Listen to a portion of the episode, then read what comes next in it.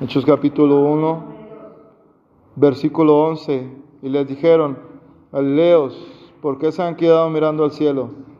Este mismo Jesús que estuvo entre ustedes y que ha sido llevado al cielo, vendrá otra vez de la misma manera que lo han visto irse allá. Aleluya.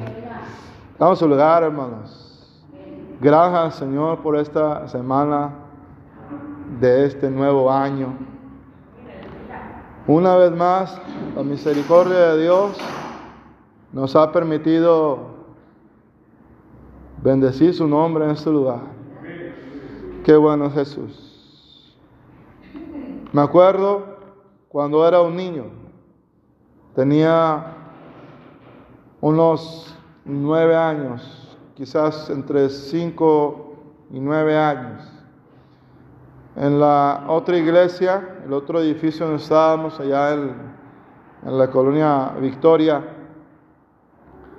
yo me acuerdo de niño que mi padre eh, llevaba a los cultos, iban misioneros americanos y de otros lugares, y era una convivencia muy bonita, muy bonita.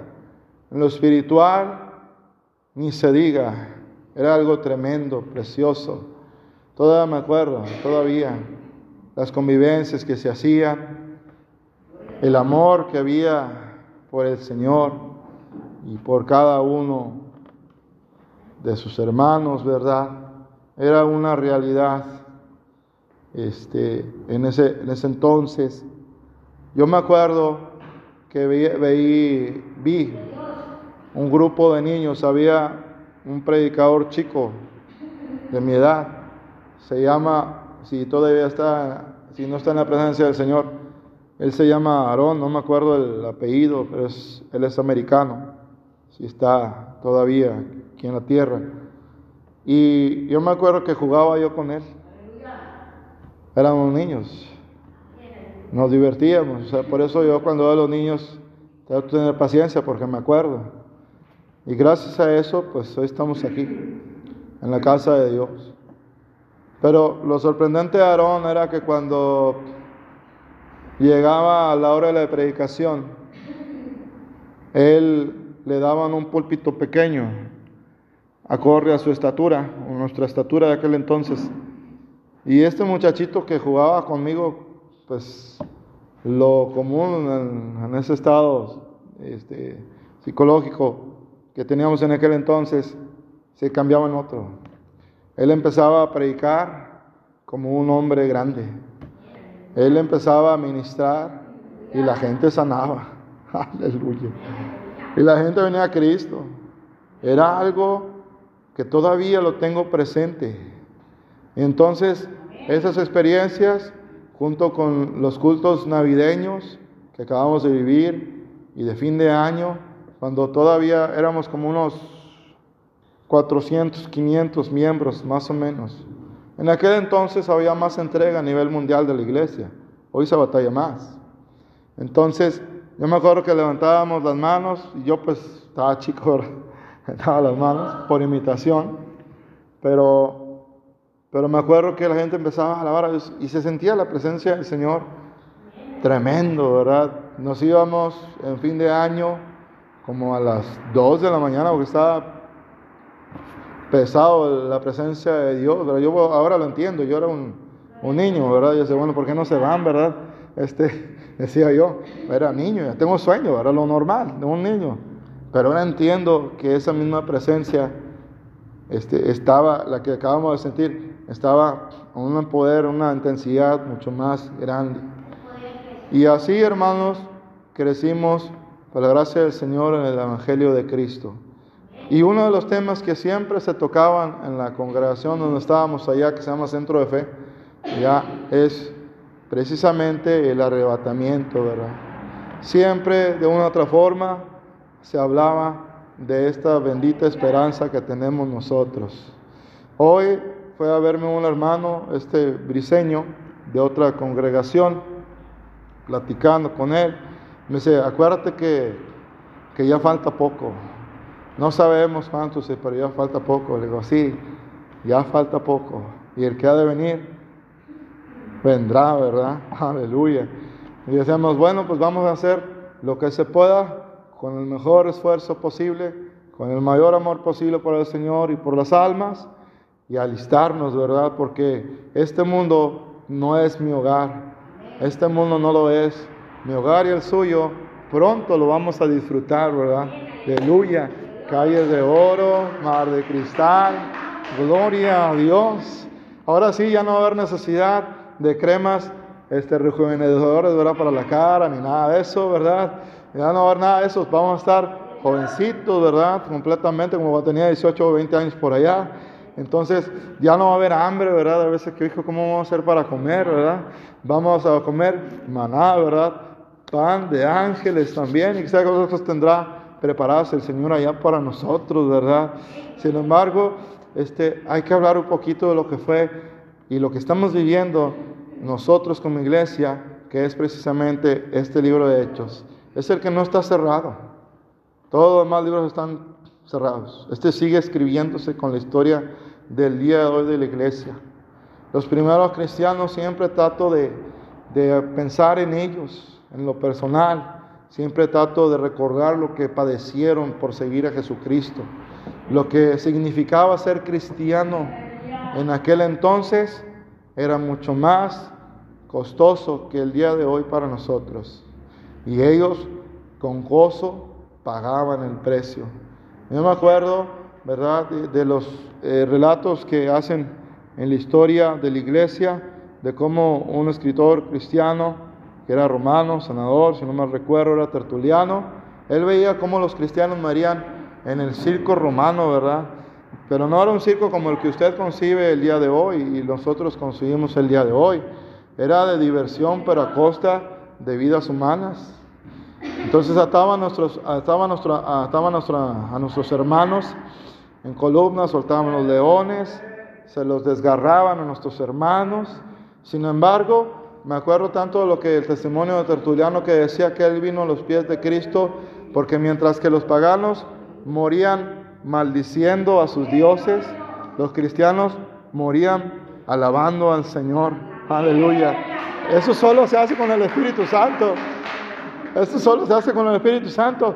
Y este fascinante relato que leí de él hace mucho tiempo también testificaba el hermano Tertuliano que se sentía una presencia en el Coliseo Romano mientras que estaba este, el enemigo actuando en los demás para acabar con las vidas de nuestros hermanos. El Espíritu Santo estaba actuando también. De tal forma era su poder, su, cómo él se dejaba sentir el Espíritu Santo de Dios, que cuando morían los hermanos, bajaban de las gradas otros, convencidos por el testimonio, por el poder del Espíritu Santo, e iban y ocupaban sus lugares. Así es que, como dice el coro, y como siempre ha sido, esta obra no va a parar. Aleluya, porque no es de nosotros, es del eterno Dios viviente. Aleluya. Hagan lo que hagan, persecución que quieran enviar, lo que quiera hacer el hombre, la palabra de Dios va a permanecer para siempre. Y nosotros proseguiremos, seguiremos siguiendo a Jehová de los ejércitos, nuestro Dios que vive para siempre. Aleluya. Oh, había tantos temas del arrebatamiento, por ejemplo, el grupo Revelación de nuestro hermano Gerardo Estrada y otros. Ya era un pequeñito, desde entonces el hermano Bucho, le decían, un término español, anglo. Bueno, una, una síntesis de eso, una, una mezcla. El hermano Gerardo, este, el hermano Gabriel Rincón, el grupo Elim. Oiga, esos eran grupos que yo todavía me acuerdo y trato de imitar lo que ellos me enseñaron a mí, porque ellos eran unos músicos excelentes, pero antes de músicos yo me acuerdo que ellos oraban, yo me acuerdo que ellos ayunaban para componer un canto ellos, como ejemplo el hermano Mino Rivera, que estaba en la presencia del Señor, él ayunaba. Ellos no se subían al altar nada más porque sí. Ellos llevaban una vida de consagración a Dios. Ellos testificaban y alababan a Dios en la calle. Entonces cuando ellos cantaban, oiga, qué cosa tan preciosa de veras. Yo me acuerdo que había personas que estaban alejadas de Dios, pero duros, durísimos, Y cuando los hermanos esos cantaban, yo los veía llorar. Le digo, no, no, no comprendía en ese entonces, ¿verdad? Pero ahora sí, ahora sí entiendo por qué ellos cantaban y los demás lloraban. Era porque el Espíritu Santo los administraba a ellos, ¿verdad? Los llenaba a ellos y se producía lo que debe producir cualquier ministerio, que las almas vengan a los pies de Cristo. Ese es el fin de todo. No es lucirnos, no es nada de esas tonterías humanas. Es que la gente que está lejos del Señor vengan a los pies de nuestro Señor como un día nosotros lo hicimos. Es que ellos crezcan, es que ellos encuentren el consuelo, la esperanza que nosotros tenemos el día de hoy, gracias al puro amor de nuestro Señor Jesucristo. Hermanos, me acuerdo que en ese entonces, después del culto, había reconciliaciones verdaderas. Con permiso. Ay, disculpen. Yo me acuerdo que había reconciliaciones de verdad. Pero era porque ellos invertían mucho tiempo en oración, en ayuno. Ellos se quebrantaban en el altar, aquí con estos ojos. Bueno, ahora con estos lentes. Este, yo lo vi. Y yo le pregunté a papá un día, papá, ¿por qué lloras, papá? Y yo con mis manitos, como oro melosos unos ratos también, ¿verdad? Me abrazó, me dijo, es por la presencia de Dios, hijo. Y yo pues no lo entendía. Pero había un elemento clave, me acuerdo en la iglesia de aquel entonces, era pasión por Dios. Era anhelo por la casa de Dios. Era sencillez de corazón, como dice el libro de Hechos.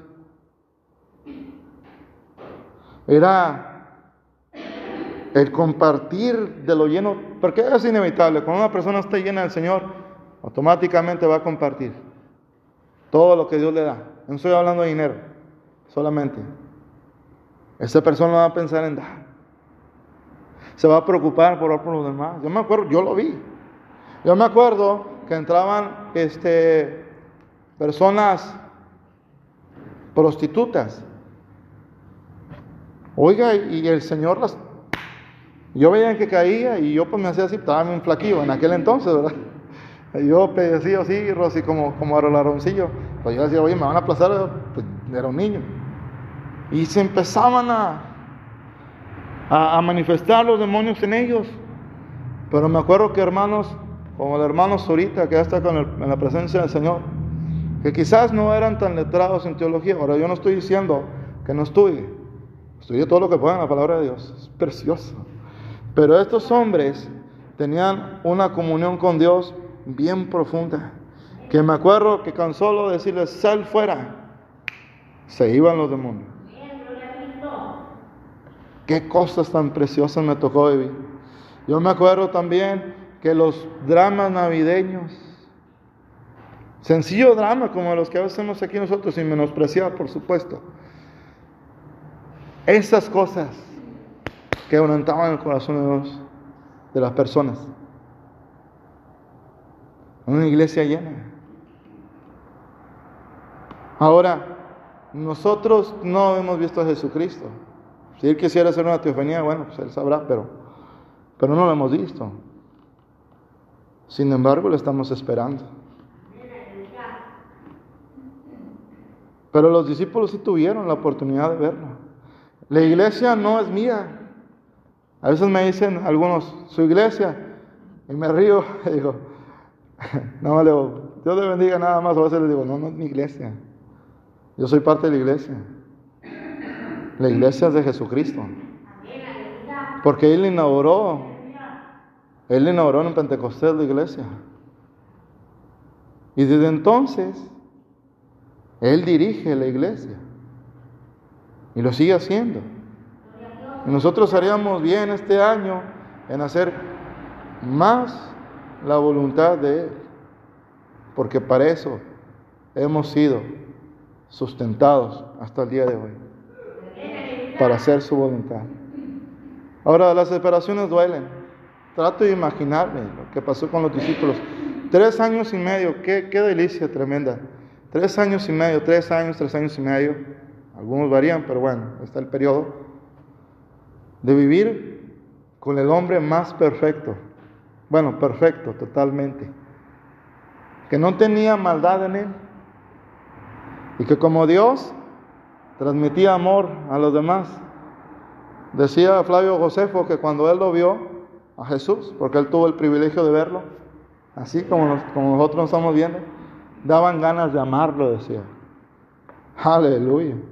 Imagínense si ahorita las palabras de Él que me conmueven en lo personal, a mí siempre que las escucho, que dice, venid a mí todos los que están cargados y trabajados, y yo los haré descansar. Si ahorita que no tenemos a Él físicamente con nosotros, nos impacta, imagínense cómo haber sido cuando estaba frente a los demás. Pero hoy tenemos a su Espíritu Santo. Aleluya. Las separaciones duelen. Me imagino que los discípulos se sentían desamparados. Y como Él es Dios, totalmente hombre, sin pecado, perfecto, solo Él, y totalmente Dios, les dijo, no los voy a dejar solos. Aleluya. Pedro le dijo, el endemoniado Gadareno, me encanta esa historia, el final, el poder de Dios tan tremendo en él, que le dice, que le rogaba, le rogaba por irse con él. Déjame ir contigo al templo, déjame vivir contigo. A donde quieras que vaya, yo me voy, porque al que mucho se le perdona, mucho ama. Imagínese el, el agobio satánico de ese pobre hombre todos los días. Si con dos, tres demonios son bien gorrosos, ahora imagínese de cuatro o seis mil. Oye, este hombre, yo creo que hasta lo quería, tenía a Jesús, es mera especulación, pero no quería soltar. Dijo, mira, regrésate dile a tu casa, a todos los tuyos, cuán grandes cosas Dios ha hecho contigo. Y para entonces, después de que Cristo resucitó, gracias a ese hombre, ya había una congregación que creía en Jesús en Gadara. Dios sabe lo que hace. Bendito sea su nombre. Nadie quiere dejar a Jesús cuando estamos en la oración y que sentimos su presencia. Oiga, queremos más. Queremos más. Pero Él sabe por qué nos da el periodo que Él estima necesario. Sin embargo, esta despedida era algo diferente. Jesús ya resucitado se le aparece a los discípulos. Anduvo con ellos 40 días, se le apareció a más de 500 hermanos. Qué Dios tan amoroso en nosotros, ¿verdad? Que pudiendo ascender luego, luego, se les apareció y les tenía comida en la orilla. Eran unos peces ahí ya alimentándolos. La preocupación de Dios, de Jesucristo por nuestra vida, alimentarnos siempre, en estar al cuidado de nosotros. Y después de ello, así rápido, este, va Jesús y les dicen, ya voy a ser arrebatado a ustedes. Oiga, qué tremendo, ¿verdad? Un ser querido que lo tienes, resucita, y dice, ya me voy. Pero Dios siempre nos da palabras de esperanza. Y cuando Dios dice algo, ustedes ahora lo saben, se va a cumplir. Él no es hombre para que mienta, ni hijo de hombre para que se arrepienta. Y como Él es amor, Él quiere que estemos con Él.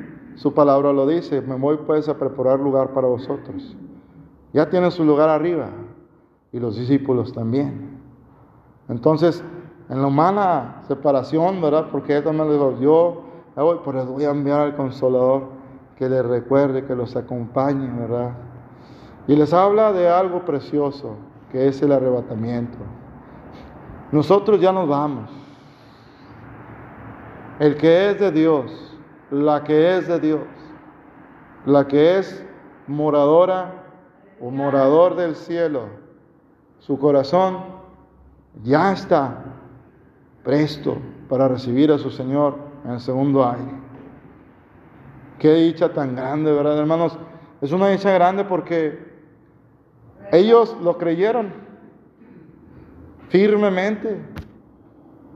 Ellos lo predicaron. Ellos lo abrazaron. Sin embargo, no lo vieron. Pero nosotros sí lo vamos a ver. Estamos tan cerquita de que esto suceda que si el Señor quiere, en estos cinco minutos nos vamos. Porque ya está todo cumplido. Todo lo que estamos viviendo es pura misericordia de Él. Porque ninguno no quiere que ninguno se pierda de los que se alejaron de la iglesia a nivel mundial, de los que le se han alejado de Él. Cualquier situación que usted pueda imaginar, Él por eso está dando oportunidad todavía, porque su programa ya está cumplido. Lo que sigue es el arrebatamiento. Para unos, angustia, porque están como las vírgenes insensatas. Su vida está carente o escasa de aceite, símbolo del Espíritu Santo. Porque aunque nosotros somos llamados a ser prudentes, en la palabra de Dios cuando establece diciendo, sed astutos como serpientes y sencillos como palomas, debemos ser prudentes, claro que sí, pero no nos ha dado un espíritu de temor, para que cada vez que escuchemos que Cristo viene pronto, ay, me da miedo, no, hombre, a mí me encanta que me digan a cada rato, ¿verdad? Porque lo quiero ver, lo quiero ver, quiero ver en lo personal sus ojos, quiero ver sus manitas, ¿verdad? Donde la traspasaron por mi culpa, quiero ver su costado, quiero verlo tal y como es Él, ¿verdad? Y si así sentimos su presencia, imagínense qué va a hacer cuando lo tengamos frente a nosotros, ¿verdad? Aleluya. Eso va a ser. Y eso me emociona a mí, porque mis hijos se van a ir con el Señor. Los niños son de Cristo, ¿verdad? Nosotros ya no tenemos tanto que hacer en este mundo. Ya nos vamos. No es filosofía pesimista, no es pesimismo, es realidad bíblica. Cristo viene pronto por su iglesia. El mensaje que le dieron a los discípulos por parte de los ángeles se va a cumplir. ¿Cómo andamos de aceite cada quien? Una pregunta muy útil y siempre necesaria en toda nuestra vida cristiana. ¿Cómo ando de aceite yo? No el vecino, ¿verdad? Yo. ¿Cómo estoy yo delante del Señor? ¿Estoy preparado para irme con Él? Porque a nadie se le desea que se quede. Solo alguien que no tiene sus cinco sentidos puede decirle a otro que se quede. Todos queremos irnos. Y esa es la voluntad de Dios. Pero no todos se van a ir. Cinco se van a quedar y cinco se van a, a ir. Pero no es el hombre el que lo decide. Pero no es el hombre que lo decide, perdón, no Dios. Si usted se llena, se prepara, no hay nada que temer. Cristo es olor de vida para los que le aman, para los que se salvan, olor de muerte para los que le rechazan, para los tibios, ¿verdad? Pero bien, el día de hoy cerramos con esto. ¿Qué quiere ver allá usted allá, en el cielo? Hay mucho que ver. La palabra del Señor nos revela ciertas cosas. Pero no es todo. Dios tiene cosas preparadas maravillosas para nosotros. Para empezar, algo que todo el ser humano en la historia propia anhela, reencontrarse con los demás. reencontrarse con Jesucristo. Es que nadie le va a amar como Él le ama. Nadie, o sea, con respeto de todos, sin menospreciar el cariño de los demás, no, no, eso no es la idea. Pero como Él es amor, o sea, no tiene amor, Él es amor, pues es imposible que alguien lo ame como Él. ¿Qué quiere hacer cuando vaya a verlo? Porque lo vamos a ver. Abrazarlo, arrojar su corona delante de Él. ¿Qué quiere hacer, hermano, hermano?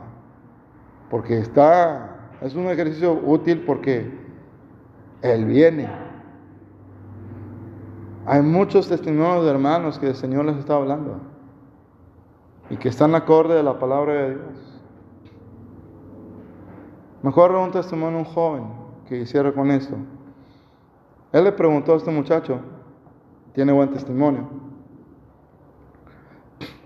Al Señor, le dijo, Señor, sabemos que tu palabra dice que no sabemos, pero las señales están ya.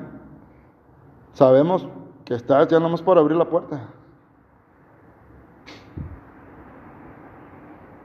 ¿Cómo será tu venida, Señor?